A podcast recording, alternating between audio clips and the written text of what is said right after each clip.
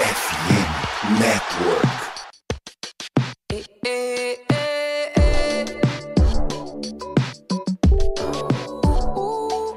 Já vem mais uma corrida, hein? É, se conseguir três jardas, o jogo acabou, né?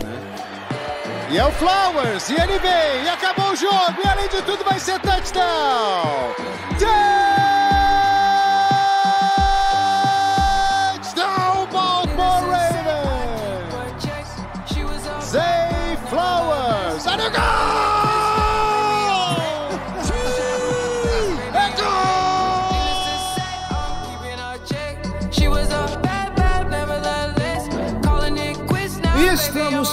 começando mais um episódio da Casa do Corvo. Senhoras e senhores, já quero fazer minha reclamação que eu não aguento mais jogo em prime time, esse horário que só chove aguenta, porque eu tenho que me segurar pelas tamancas, mas enfim, vencemos. Vencemos, talvez não tão de uma forma tão bonita quanto gostaríamos. Vamos falar um pouco disso no episódio, mas enfim, 9-3, líderes da AFC, e daqui a pouco a gente vai descansar porque o nosso coração, nossa mente merece. Eu sou o Cleverton Liares e estou aqui com Giba Pérez. Boa noite, Giba. Boa noite, Cleverton. Bom dia, boa tarde, boa noite pra todo mundo que esse episódio. É assim, foi bonito? Não. Empolgou? Também não, mas a gente ganhou. A gente tá com a melhor campanha da UFC nesse momento e é improvável que isso se mantenha depois da bye, mas pelo menos temos nove vitórias e três derrotas, liderando a divisão. Temos vantagem sobre os rivais e estamos caminhando para os playoffs. Tem muita coisa para melhorar, especialmente no ataque, a gente vai falar melhor sobre isso daqui para frente. Mas vamos nos ater ao que tem de positivo dessa partida, dessa vitória em cima do Los Angeles Chargers lá em Los Angeles. É isso aí, gente. 20 Baltimore Ravens, 10 Los Angeles Chargers. Um jogo amarrado, um jogo esquisito, umas chamadas que até agora eu não entendi. Vamos falar de tudo isso depois dos recados. Bora lá.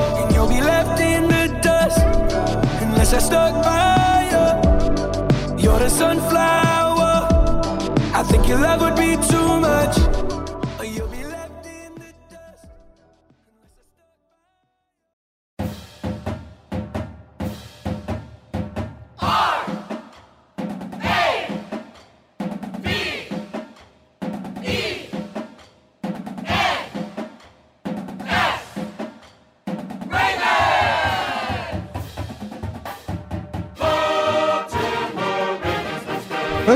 de começar os recados, eu quero falar com você que está escutando a Casa do Corvo na sua principal plataforma de podcast favorita e que está conectado agora, nesse momento, no Wi-Fi do shopping, está conectado no Wi-Fi da academia, está conectado no Wi-Fi de praça pública. Você está vulnerável a ataques nesse exato momento, tá? Mais de um milhão de pessoas já foram hackeadas e tiveram seus dados vazados por conta de ataques por estarem conectados nesses sinais de Wi-Fi públicos. E por que isso? Porque o Wi-Fi público normalmente tem uma segurança baixa, quando não, nenhuma segurança. É um tipo de rede completamente vulnerável, tá? Agora você está se perguntando, caramba, cara, você me deixou com medo, o que eu faço para me proteger? É aí que a FN Network e aí que a Casa do Corvo te apresenta o Surfshark o serviço de VPN com maior custo-benefício na atualidade. O Surfshark ele vai configurar o teu IP, ele vai mascarar o teu IP para que você não seja percebido na rede e possa navegar com segurança. Vai poder escutar a Casa do Corvo, vai poder, inclusive, dia de domingo você está indo para o shopping, passear com a família e tudo mais, aquele compromisso que não dá para adiar. Pô, tá começando o joguinho, tá começando o Red Zone e tudo mais. Baltimore Ravens joga daqui a pouco. Como é que eu faço? Com o Surfshark você pode navegar com segurança para assistir o seu jogo, para nos escutar, para fazer o que quiser na internet com total proteção.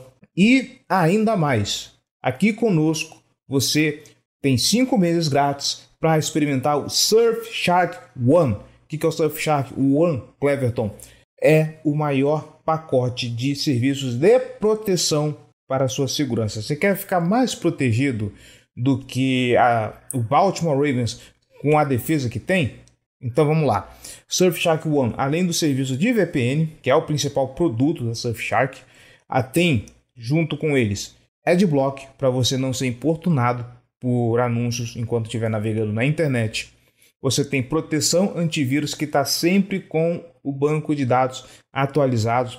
Falando em banco de dados, Surfshark tem um do qual você pode aproveitar sempre que você estiver navegando, que sempre vai te alertar se aquele site onde você está já sofreu algum ataque, se você está vulnerável a ataques, teve algum dado vazado naquele site. Tem também um buscador idôneo e seguro sem aquela chatice do Google. Se você usar o buscador do Surfshark, você vai conseguir a sua pesquisa certeira, sem propaganda, sem nada, simplesmente o seu serviço de busca. Então, vem conosco, fecha com a Surfshark cinco meses de graça. Então você tem proteção até o Super Bowl, tá? Para você navegar tranquilo, para você navegar seguro, para você, como eu falei, nos escutar ou assistir o seu jogo, acessar conteúdos de outros lugares que são bloqueados por região usando o VPN da Surfshark, enfim, é só vantagem, tá bom? É só clicar no link que está no post desse episódio.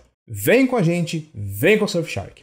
E agora sim, os recados de sempre. Você que está nos escutando, está gostando do nosso trabalho, quer manter a Casa do Corvo no ar e se tornar ainda maior, então a gente te convida, vem ser torcedor de elite e apoiar esse projeto apoia.se barra Casa do Corvo ou picpay.me barra Casa do Corvo. Com um realzinho só você já faz uma grande diferença para esse projeto, tá bom?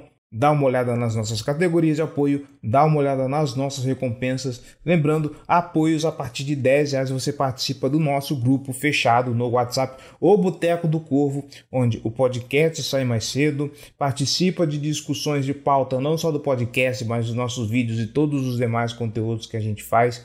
Tem conteúdo exclusivo e ainda pode participar de sorteios. Então, vem conosco, ser torcedor de elite é tudo de bom não pode se comprometer com um apoio mensal recorrente, não tem problema, você pode fazer a sua doação pontual através da nossa chave Pix, casa do corvo br@gmail.com. Não pode contribuir financeiramente ou não está afim, não tem problema, faz o seguinte: primeiro, nos segue em todas as redes sociais. No Meta, Facebook e Instagram, Casa do Corvo BR. No Twitter, no TikTok, é arroba Casa do Corvo no YouTube, para você acompanhar nossos shorts e acompanhar também alguns vídeos bem bacanas.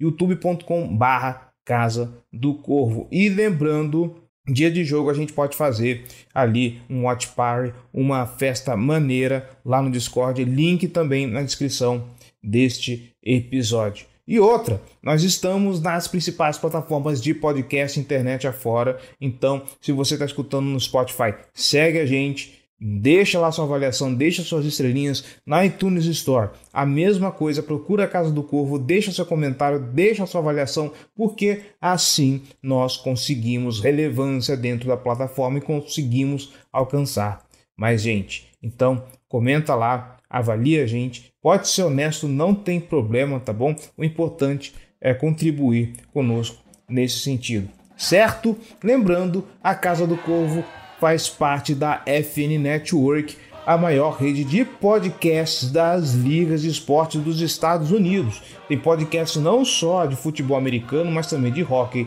de beisebol, de basquete, tá bom? Então, dá uma passada lá, porque provavelmente tem um podcast para o seu esporte favorito, para sua franquia favorita, e essa rede não poderia estar fechada com outra senão a Sport América, principal loja de artigos de moda de vestuário das principais ligas de esporte dos Estados Unidos, inclusive licenciada pela própria NFL. E aproveita que tá rolando uns descontos bem maneiros na loja. Vai lá, compra sua camiseta, compra seu acessório e incrementa a sua torcida, tá bom? esporteamerica.com.br. É isso, já falei demais, simbora para a pauta.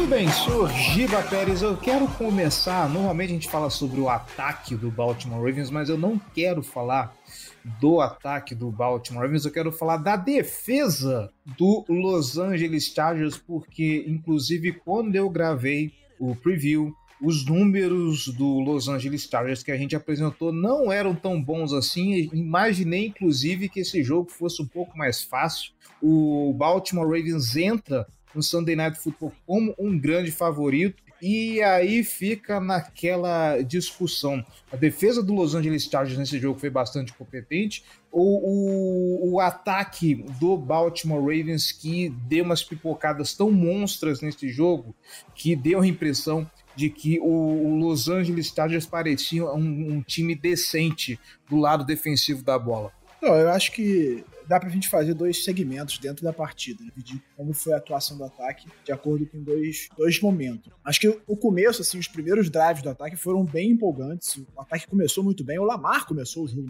Assim. Se não me engano, eu mandei no nosso grupo, eu não tenho certeza desse número, mas eu acho que foi mais ou menos por aí. Ele começou 11 de 13 para 111 jardas. É uma atuação muito boa. Já abriu aquele 7 a 3 com o touchdown do Zay Flowers. O ataque caminhando muito bem, entrando no campo em área de field goal de novo. E aí vem aquela chamada controvérsia da arbitragem na, na terceira e coloca o time em quarta para polegadas ali. E o Harbaugh decide não desafiar.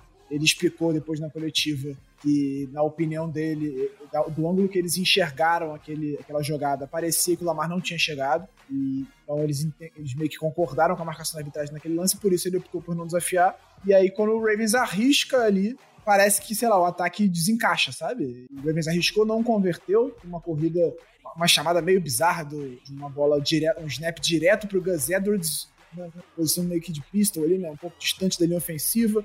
E aí ele tenta correr por fora e é pego atrás da linha de scrimmage, então é um turnover on downs. Então, parece que dali pra frente nada funcionou muito bem no ataque. É, inclusive, essa chamada eu pistolei no Twitter, cara, porque para mim foi inacreditável o negócio daquele. Faz o básico, caramba! Não, é, assim, eu acho que a chamada foi muito ruim. O, a decisão para mim de não desafiar ali foi uma decisão porque valia o risco, pelo menos, sabe? Mais que fosse ainda começo de jogo, que fosse muito apertado de fato, porque estava bem no limite de onde a bola toca na passa, né? Cruza a lateral do campo e a marca de, de primeira descida, não dava para ter certeza total de que ele tinha passado, mas a impressão, pelo menos para mim, era de que ele tinha passado, então eu acho que valia o desafio. E aí a chamada depois foi ruim, parece que o ataque se, se desencaixou depois dali, mas eu acho que também entra muito a questão física. É, a gente está falando de uma viagem muito longa, quase tão longa quanto a de Londres. A gente fala muito sobre Londres, né, porque é outro país, então dá a impressão de que é uma viagem absurda.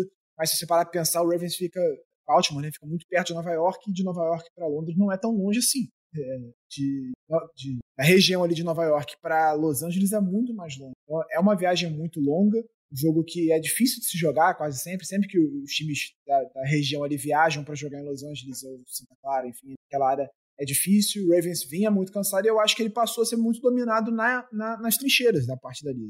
É, é, eu ia acrescentar isso, né? Acresça a esse detalhe da viagem de a gente está falando de um time que ainda não descansou. A baia é agora. Pois é, é um time que não descansou, que fez várias viagens. Ele tem essa viagem de Londres nas costas sem descanso. Tem uma viagem para Arizona também, que é bastante longe.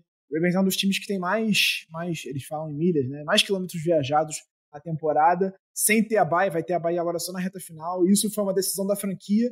É, eles optaram por fazer dessa forma porque eles entenderam que poderia ser melhor, né? Porque todos os times que viajam para Londres têm o direito de folgar na semana seguinte. O Ravens abriu mão desse direito porque ele entendia que para ele seria mais vantagem ter essa folga na reta final da temporada. É, eles pedem, né? Eles meio que indicam quando eles querem mais ou menos a folga e aí a NFL vai manejando e bota ali da, da forma que ela entende que é, que é mais positivo. Então, o Ravens folgar na semana 13 é uma decisão que partiu da franquia para entender que isso seria melhor para ela. Então, eu acho que que aconteceu dali para frente foi isso. Assim, a impressão é de que a, a, a, linha ofensiva caiu muito de desempenho depois da, daquele lance, passou a ser dominado. O Kalil Mack começou a fazer um jogo espetacular, o Lamar começou a ser muito mais pressionado, e o desempenho do Lamar, quando pressionado nesse jogo especificamente, foi terrível, foi muito ruim. Ele acertou só dois passes de 12 tentativas, se eu não. Então, acho que a gente pode fazer esse recorte, não necessariamente aquela jogada explica aquele desempenho, mas o time, o ataque como um todo caiu muito o desempenho depois daquilo ali. Assim. Não produziu praticamente mais nada no jogo.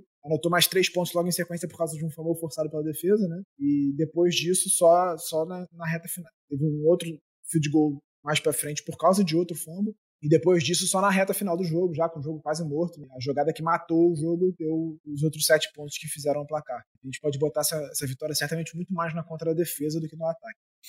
Giba, você foi falando sobre, sobre esse recorte, me veio vários pontos aqui que eu não tinha planejado para esse episódio, mas vale muito a pena a, a, a gente comentar. Uh, o primeiro de tudo, você falou aqui a respeito do Harbaugh não desafiar uh, essa conversão de, de, de, first down, né, que gerou uma quarta descida para polegadas, mas na frente do jogo vai ter uma quarta descida que poderia ser convertível, que, e o time prefere chamar o Tucker para chutar o field goal. Se eu não me engano, foi o field goal, inclusive, que, que foi para fora se eu não não estou errado.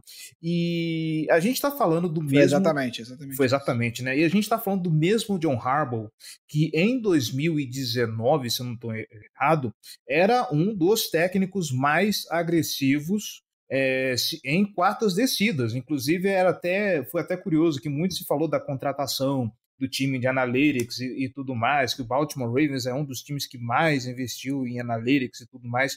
E 2023, com um ataque tão potente, com um jogo corrido tão bom, com finalmente um, um coordenador ofensivo que dá uma versatilidade a esse ataque, parece que a gente está vendo o Baltimore Ravens mais conservador desde a era Lamar Jackson. Talvez eu esteja exagerando, mas é a impressão de que eu tenho assistindo esse, esse, essa temporada. O que acontece? O Harbaugh tá velho, é preocupação com, com lesão, uh, é justamente o fato do time estar tá cansado, não querer desgastar tanto esse elenco. O que está acontecendo com o, o, John Harbaugh, que de um cara que era tão agressivo com o Lamar Jackson, agora ele está sendo esse cara mais comedido, mais conservador, confiando mais no, no Justin Tucker, entregando mais a responsabilidade para a mão da defesa para fechar mais os jogos, mais impedir que o outro time não pontue do que ir para cima e tentar garantir a posse e o touchdown.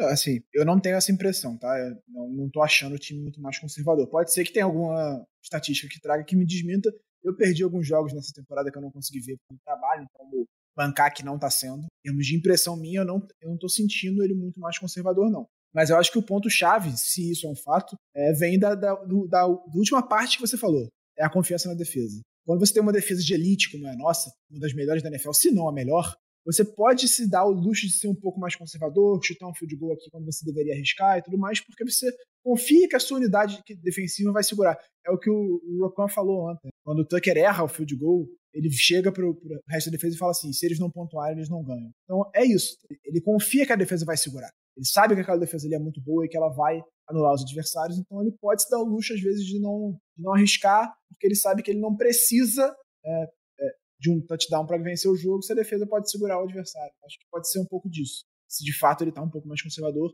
acho que essa é uma explicação bem plausível para que eles tenham, tenham essa abordagem tendo uma defesa tão boa. Tá certo. Eu também estou falando assim, não baseado em números, mas também baseado na, na percepção, tá? Porque eu estou trazendo esses dois extremos, né? Porque 2019 era muito latente, assim, o, o quanto o, o, esse time era mais, mais agressivo. Na verdade, a NFL, naquela época como um todo, era uma época que mais se estava é, arriscando quartas descidas. E um outro fator que eu quero trazer aqui, de novo, baseado em percepção. Aí eu acho que talvez seja mais fácil trazer essa situação seja mais fácil de trazer os números. Vamos falar um pouquinho do, do Lamar Jackson. A gente falou no programa passado a respeito de como, no geral, o, o Lamar está rendendo bem sob pressão. Já tem alguns jogos, e eu dou um desconto para o jogo anterior, porque a gente não tinha o Ronnie, era o Patrick McCarry.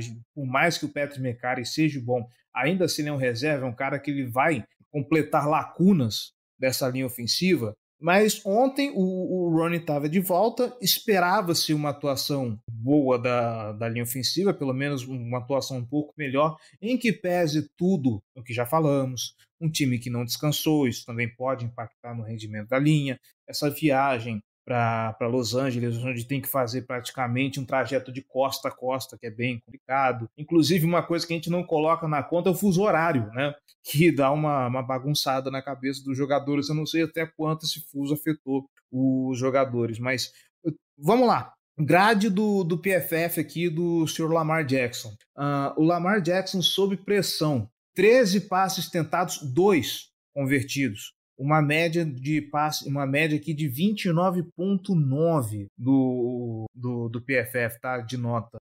E, e, por que, que eu trago tanto o Ronnie? É a pior talvez eu falar que é a pior seja muito forte. Mas é uma temporada do Ron Stanley que tá muito abaixo. Para mim não é nem um pouco forte, de longe é a temporada da carreira. De longe. Dele. Então, ok, vamos estabelecer aqui, é a pior temporada do Ron Stanley. Eu vi ele cometendo algumas besteiras, com algumas faltas bobas.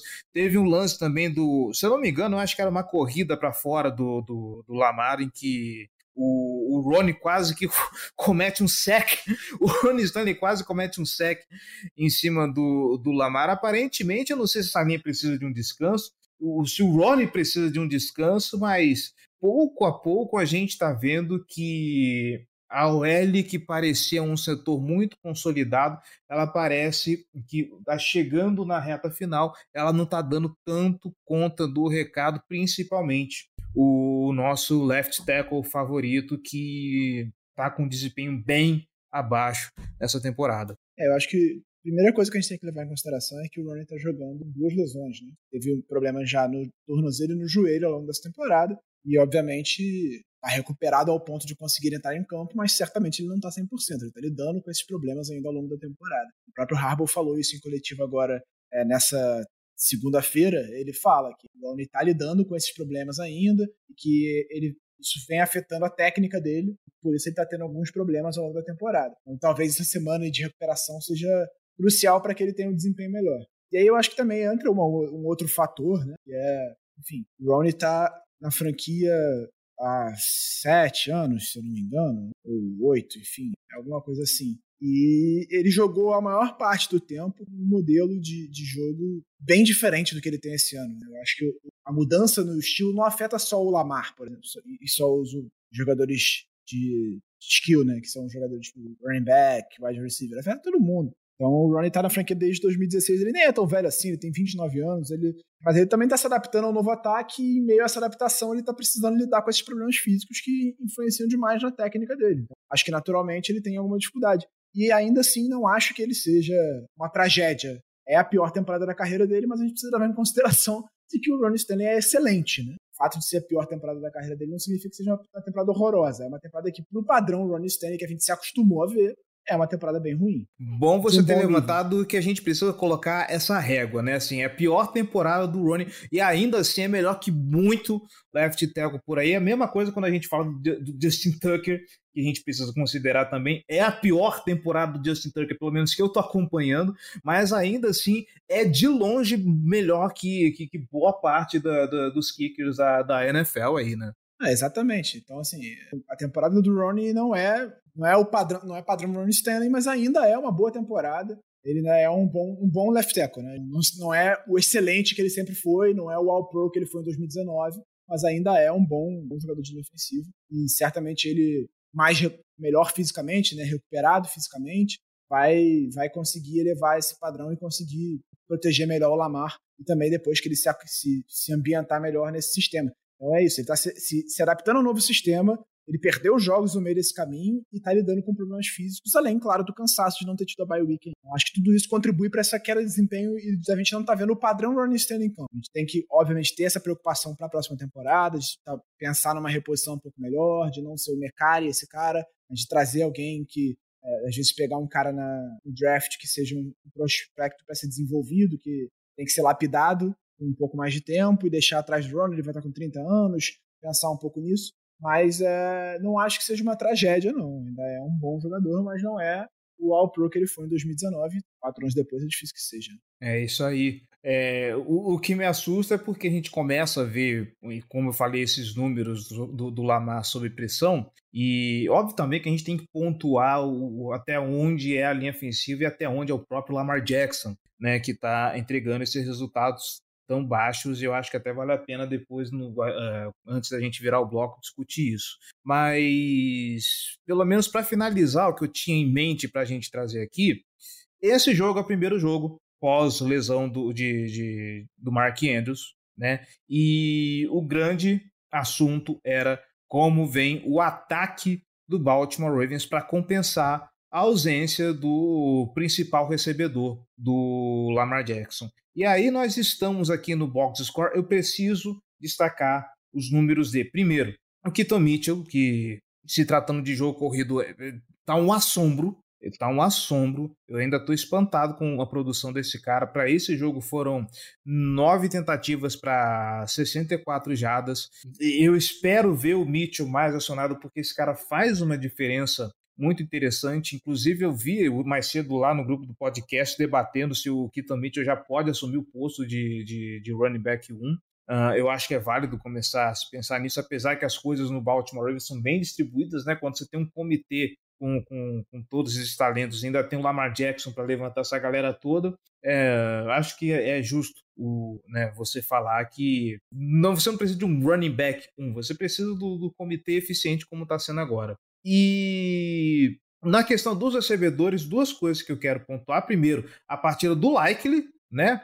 Ele veio temporada passada como uma promessa por conta da pré-temporada e agora com a saída do Andrews na posição de Tyrande, ele que está carregando o bonde mandou bem, quatro recepções para 40 jardas, ele conseguiu fazer uma partida bem interessante nesse contexto. E o menino Zay Flowers, Giba, que eu não sei por que está contando só um touchdown aqui para ele, é porque o outro, se não me engano, é touchdown, foi touchdown corrido, tá certo. É, um corrido e um, um, um, um, corrido, tá certo. Enfim, dois touchdowns na partida, que eu estou triste, inclusive, com esse touchdown corrido, porque eu estou percebendo que vocês são frios. Vocês estão amargos, né? O cara não, não, ama, não ama de pô, vou anotar meu segundo touchdown, pô, uma partidária, não sei o que. Você olha pro grupo, tá todo mundo. Que cara burro! Ele devia ter ajoelhado, era para parar o cronômetro e não sei o que. Eu só conseguia pensar, pô, deixa o cara ser feliz, velho.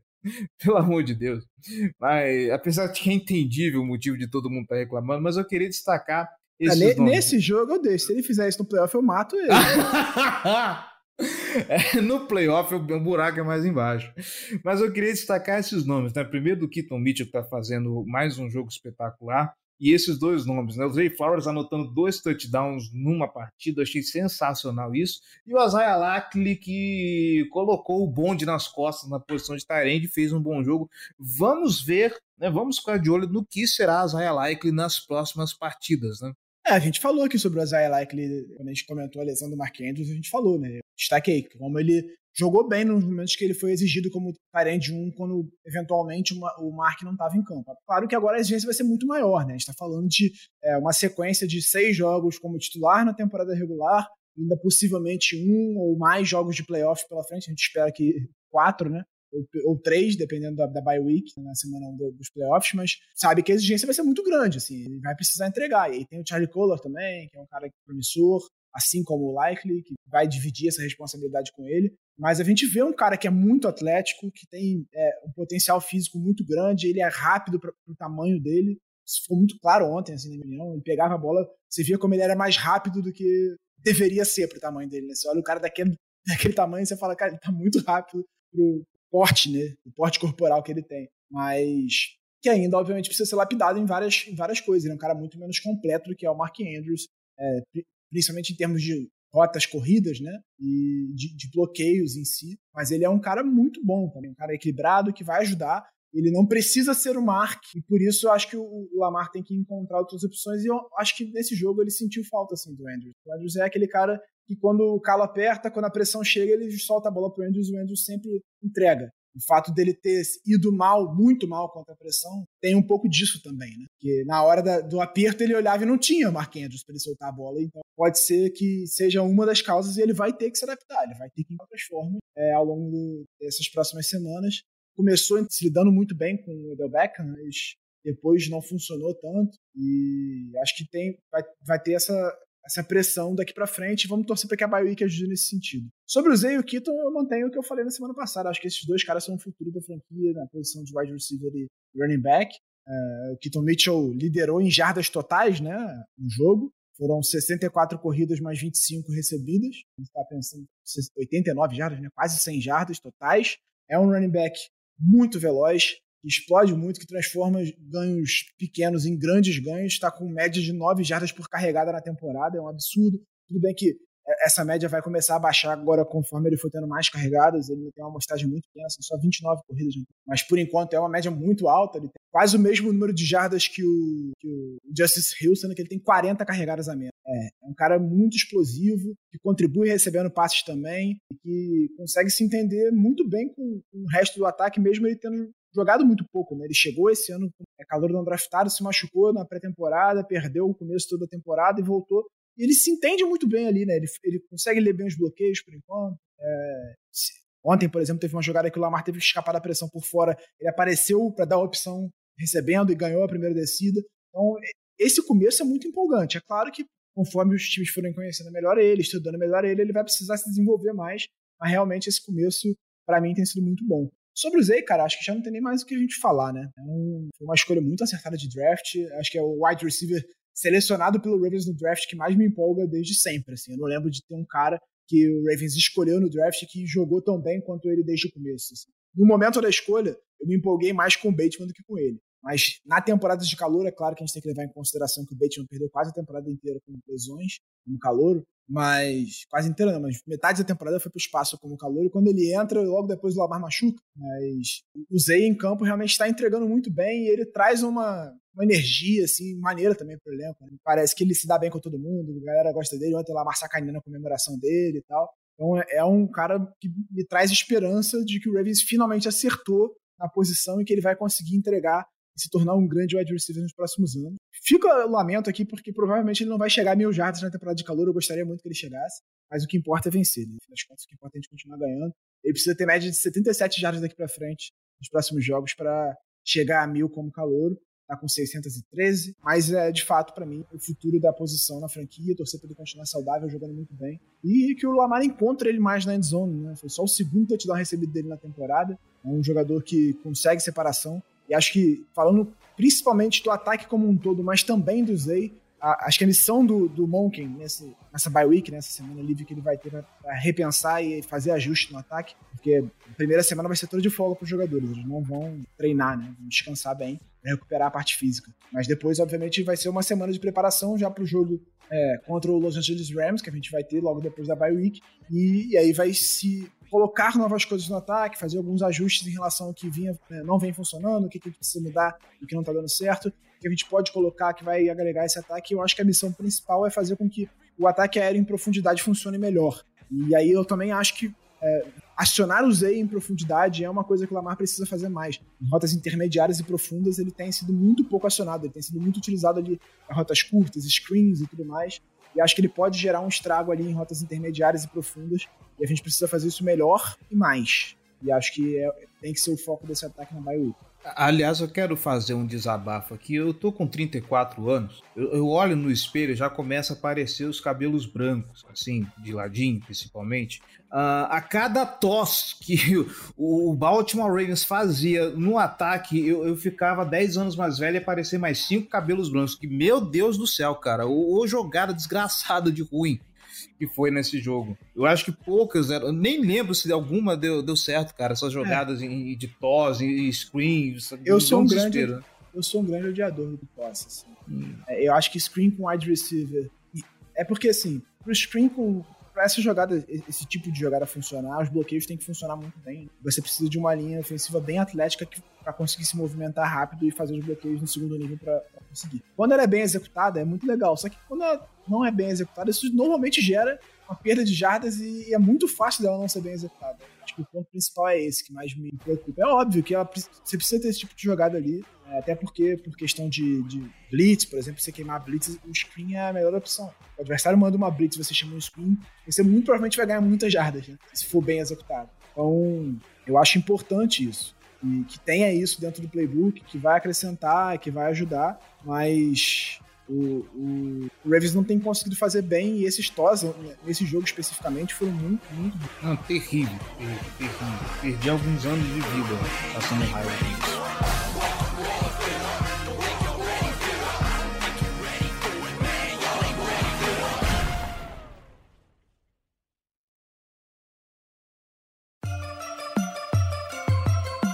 Black and purple, black and purple, black and purple, black and purple. Black and purple, black and purple, black and purple, black and purple. Virando a página, vamos falar da defesa do Baltimore Ravens. E aqui vai ser uma rasgação de elogio. Uh, eu sei que a defesa demorou para engrenar e tudo mais. Aqueles primeiros três pontos deram assim um susto na torcida e tudo mais. Mas a gente precisa falar que esses caras estão carregando o time. E principalmente, vamos começar falando do melhor jogador em campo. Pelo menos para mim foi o melhor jogador em campo tá? O que o Kyle Hamilton está jogando nessa temporada é de uma sacanagem. E eu não esperava que esse cara fosse render tanto, porque o começo, o primeiro ano do Kyle Hamilton, ele começou tímido, começou devagar, e foi devagar e tudo mais. E cara, eu estou ficando muito embasbacado nesse jogo. Se eu não me engano, foram duas pessoas com dois hurries, né? Que é aquele apressamento de, de passe em cima do QB. E esse cara parece que ele tá onipresente dentro do, do, do da defesa, cara. É incrível. O, o, o, que esse cara é dinâmico, o que esse cara é atlético. Eu, eu estou besta, eu estou besta. Eu, eu estou Kyle Hamilton usado depois desse jogo. Como se eu já não estivesse antes, mas o que esse cara fez nessa partida contra o Los Angeles Chargers, pra mim, foi um absurdo. Não, ele tá jogando muito bem. A temporada do Kyle Hamilton é realmente fantástica. Ele é um jogador crucial nessa defesa, pela versatilidade dele, tudo que ele consegue fazer. Ele joga de slot em vários momentos, ele joga pressionando, ele joga é, como strong safety, ele joga como linebacker, ele joga. É, então ele faz de tudo, né? Já tem três sacks na temporada, duas interceptações. Então, realmente, a temporada é fantástica. Ele tá chegando no patamar todo mundo esperava quando via ele no college. Né? Você viu o Hamilton jogando no college gente falava, cara, esse cara vai ser uma estrela na NFL. Ele é, pô, muito bom.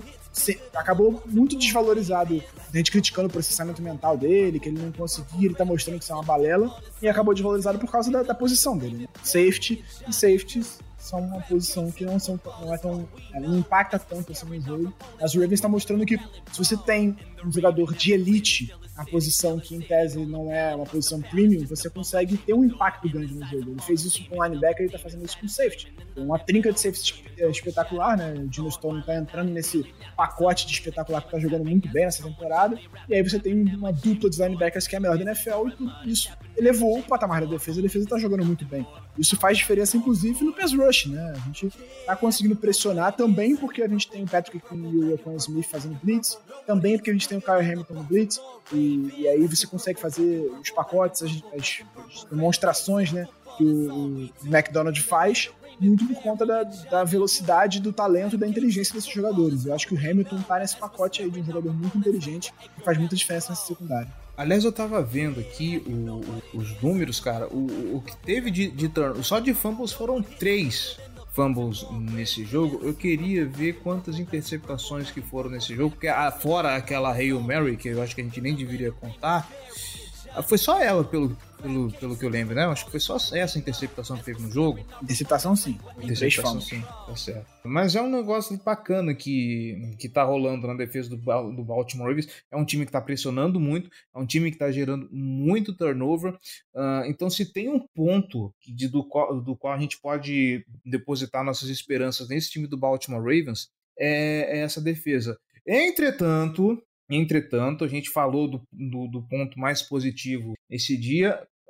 Eu quero falar do ponto que foi mais problemático uh, nesse jogo. Não sei se também, meu Deus do céu, foi muito absurdo, mas quando eu olhei a dupla de cornerbacks, por mais que o Brandon Stephens esteja numa temporada boa, na hora que eu fui ver, o eu vi o, o Darby, o Ronald Darby, como titular nesse jogo, eu fiquei tipo o Michael Scott com os dentes para fora, sabe? Porque, cara, é o Los Angeles Chargers, você está enfrentando de um lado Justin Herbert, você tem uma dupla como Keenan Allen e, e, e Austin Eckler, inclusive o Keenan, o Keenan Allen nesse jogo, 14 recepções para 106 jardas, haja bola para cima desse cara, o, o Austin Eckler, 5 recepções para 32 jardas, ou seja, esse time teve recepção, esse time teve produção, né? Uh, o Los Angeles Chargers, eu acho que se não fosse o, o, o Brandon Staley na sideline, esse sujeito grosseiro, esse sujeito estúpido,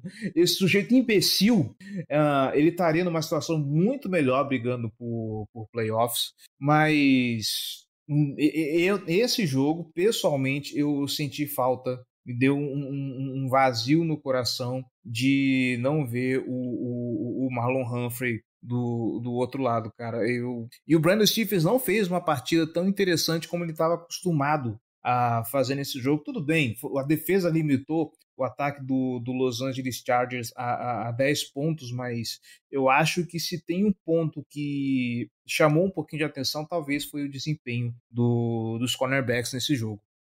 É, cara, assim, primeiro ponto, eu acho que a gente tem que ressaltar a qualidade do Keenan Allen, né? Um recebedor espetacular, causa estrago quase sempre. Quando ele tá saudável, ele quase sempre causa um estrago grande. E o foco da defesa tem sido muito aquela coisa do enverga, mas não quebra. Também. Você está enfrentando um wide receiver dessa qualidade, desse patamar, o foco é que ele não te queime em profundidade. E foi isso que ele fez. Se você for ver, foram 14 recepções para 100 jardas, a média inferior a 10, a 10 jardas por recepção. O Ravens deu, assim, você estava focado em não ser queimado em profundidade e isso deu certo. Em, em alguns momentos ali, o, o Chargers ia conseguindo caminhar, ele teve dois, dois, duas campanhas especificamente, que ele conseguiu caminhar bem no campo e chegar é, perto da endzone nesse tipo de, de, de, lance. Né? Teve, na verdade, foram três, uma virou um, teve um fumble, foi uma campanha de 19 jogadas, que terminou no fumble do, do Justin Herbert, que o Clowney forçou. E teve umas outras duas que eles conseguiram chegar perto da endzone, mas no geral, a defesa ela tem essa, essa lógica, né? O objetivo é que você não seja queimado em profundidade. Então,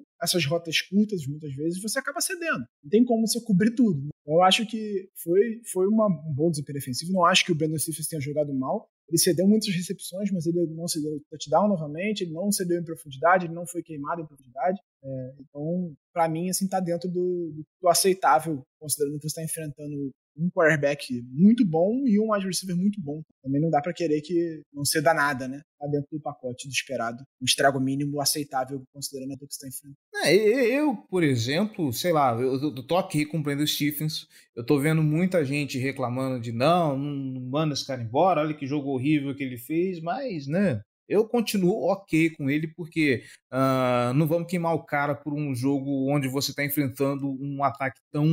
com tanto talento como o, o, o, do Los Angeles Chargers, e quando você limita um ataque a 10 pontos, a unidade toda é, acaba mostrando que, que tem talento, isso passa, obviamente, pelos cornerbacks, por pior que tenha sido o, o jogo. É, assim, se você parar pra pensar, quantos cornerbacks da NFL vão ficar no um contra um contra o Keenan Allen e Sim. ganhar toda hora? Não vai acontecer, cara. Talvez o Jalen Ramsey consiga fazer isso, mas no geral, cara, você botar no. Até o próprio Marlon Humphrey, se botar no um contra um contra o Keenan Allen o tempo todo, vai entregar em alguns momentos. Então, se parar pra pensar o que o Stephens tem feito contra é, wide receivers de elite, cara, fez isso contra o Chase, ele fez é muito bom. Vindo de um cara que foi draftado ali no final da terceira rodada, que até outro dia era running back, e que está jogando profissionalmente no, no, mais alto nível como titular. E ganhou a vaga, ele ganhou a vaga. A gente tinha é, o Rocky Assim e o Marlon Humphrey e ele ganhou a vaga. O Humphrey volta e assim vai pro banco. E assim, inclusive, ficou na reserva sem o Humphrey. Então, é isso que eu ia falar, cara. Que decepção que é o Rocky assim. A gente imaginava que seria essa dupla titular, né? O Humphrey e assim do, do, do outro lado. E o Stevens tá aí. Pois é, então o Stephens conquistou isso por uhum. desempenho. E ele não acho que tenha sido um jogo horroroso dele, não. Foi um jogo ok contra um wide receiver muito Sim. bom. E ele conseguiu limitar o estrago ali, não foi queimado em profundidade. Eu acho que é isso que. Tá certo. Mais observações sobre essa defesa, Giba? Acho que a gente tem que falar também sobre o Justin Marabrick, né? Uhum. se tornou o primeiro jogador de, de linha defensiva do Ravens a chegar a 10 sacks desde 2017. Ele teve meio sack nessa partida, manteve a sequência de, de jogos com, com pelo menos meio sec, chegou a 10 na temporada, e o último a fazer isso foi ninguém menos, ninguém mais do que Terrell Suggs em 2017. Então, olha quanto tempo fazia nenhum jogador do Ravens chegava nessa marca. Então, já são nove jogos consecutivos do Madabuik com pelo menos meio sec. Nove jogos consecutivos. Tá falando de um jogador de interior de linha. Ele não é pass rusher, ele não é outside linebacker, ele não é defensive end, ele é um jogador de interior de linha, IDL. A gente joga com três, ele seria o da ponta, mas ele é um, ele é um DE, mas de uma formação de três, não uma formação de quatro. Não, é realmente um desempenho fantástico, temporada espetacular, ele vai ser um homem bem rico nessa off-season. mas Ele já mais do, que, mais do que dobrou o número de sexos da carreira dele. Ele tinha 8 é. sexos e meio na carreira. Até essa, começo dessa temporada, ele tem 18 sexos e meio nesse momento. Então, realmente, é um desempenho fantástico. O Devil Clown, mais uma vez, jogando muito bem, decisivo, forçando aquele fumble. E chegou a 7 sexos e meio na temporada. Tá, faltam dois para ele chegar a igualar o melhor desempenho da carreira dele. Tem, tem sido muito bem. Então, acho que esse pass rush todo tem jogado muito bem. E fala de um cara também que é pouco falado. A gente, a gente citou aqui só na contratação e olhe lá. O Arthur Mollet fez um excelente jogo. Teve a interceptação dele lá que não valeu absolutamente nada na Real Mary, né? Mas é, conseguiu. Ele que, for, que, fez a pressão no, no, Justin Herbert na jogada decisiva defensiva da partida. Ele que teve um desempenho muito bom cobrindo no meio do campo. Um cara que corre por baixo do radar por ser pouco falado e por jogar pouco no geral, né? Quase sempre na reserva. Mas que teve um bom desempenho nesse jogo. Acho que a gente tá com uma profundidade muito boa na defesa. E além de ser uma defesa muito bem treinada, é uma defesa que tem talento em vários pontos. Por isso ela é tão boa. E, e o último ponto que, que me preocupa, uh, Marcos Williams veio pro jogo, né? Uh, começou na a partida como starter, só que as últimas partidas ele veio jogando com um braço só, né? E de verdade, eu não reparei direito no, no, jogo deles. Será que finalmente esse cara tá, tá saudável? Porque me preocupa expor um, um cara desse jeito, alguém tão talentoso, para jogar no sacrifício desse jeito. Aí vocês podem falar: ah, o Odell jogou com no sacrifício, com o ombro zoado, o Zay Fowler estava com problema no quadril, jogou no sacrifício, anotou dois touchdowns.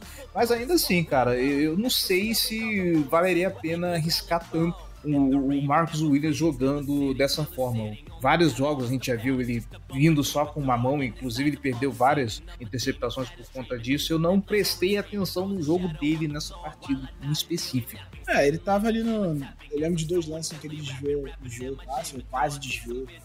É, ele tava na cobertura do, do Everett quando, no momento do touchdown, mas também não dá pra culpar. Era ele no um contra um com o Everett de costas e o Everett é bem maior do que ele, só jogou o corpo antes. Assim, eu acho que foi uma atuação boa. Ele é um cara pra. Acho que o evitar passes em profundidade tem uma grandíssima contribuição do Marco. Você pensa duas vezes antes de arriscar um passe em profundidade, tem um cara daquele lá no fundo. Então, acho que ele é crucial para a estratégia do time, por isso ele tá.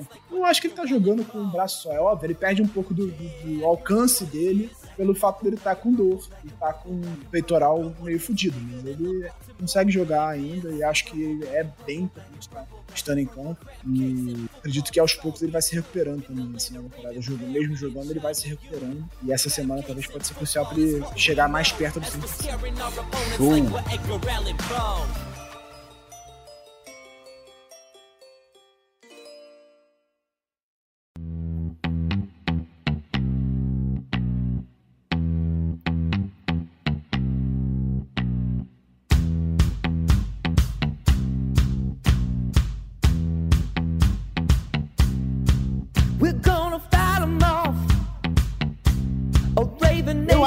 Passou a régua em tudo aqui a respeito da, da partida, então vamos ficando por aqui. Um último aviso é que começou a votação para o Pro Bowl. Então, se você quiser ver o seu jogador favorito do Baltimore Ravens sendo elegível para o Pro Bowl e cancelando porque ele estará no Super Bowl, na semana seguinte, uh, já pode ir lá no Twitter, é só colocar a hashtag, acho que é ProBowVolt e o nome do, do, do, do sujeito, se não me engano, né? Cara, nem pra trazer informação completa. Mas é isso. Vai lá no Pode Twitter. Pode no site isso... do Ravens também votar. Tem uma, uma abinha lá que é pro gol, você clica e vai votando nos jogadores. Só, que aí só aparece o jogador do Ravens pra se selecionar, você seleciona todos e vota. Exatamente. Pode Manda votar mais de uma vez, hein? Pois é. É isso, ou então você vai lá no Twitter, hashtag e o nome do jogador que você quer, tá bom? Ficamos por aqui. Giba Pérez, muitíssimo obrigado pela participação, muitíssimo obrigado pelos comentários, muitíssimo obrigado pelas análises. É isso, meu querido. Forte abraço, meu querido. Até a próxima. Agora descansar. Essa semana a gente não perde, hein? Certeza que essa semana a gente não perde. Vamos descansar e voltamos aí depois do antes né, do jogo contra os Los Angeles Rams para projetar o que vai ser essa partida. É jogo que a gente pode ter alguma dificuldade, porque é um time bem treinado, mas que tem a obrigação de vencer dentro de. Valeu. Pois é. Uh, pezinho para cima, pipoca no, no, no, colo e red zone torando pra gente para a gente acompanhar os jogos da semana 13 enquanto descansamos a cabeça e refrescamos um pouco os nossos ânimos. Uh, voltamos então semana que vem, quem sabe, para a gente fazer aí um balanço da temporada do Baltimore Ravens até aqui, aproveitando a bye week, tá bom? Um grande abraço para todos vocês e até mais!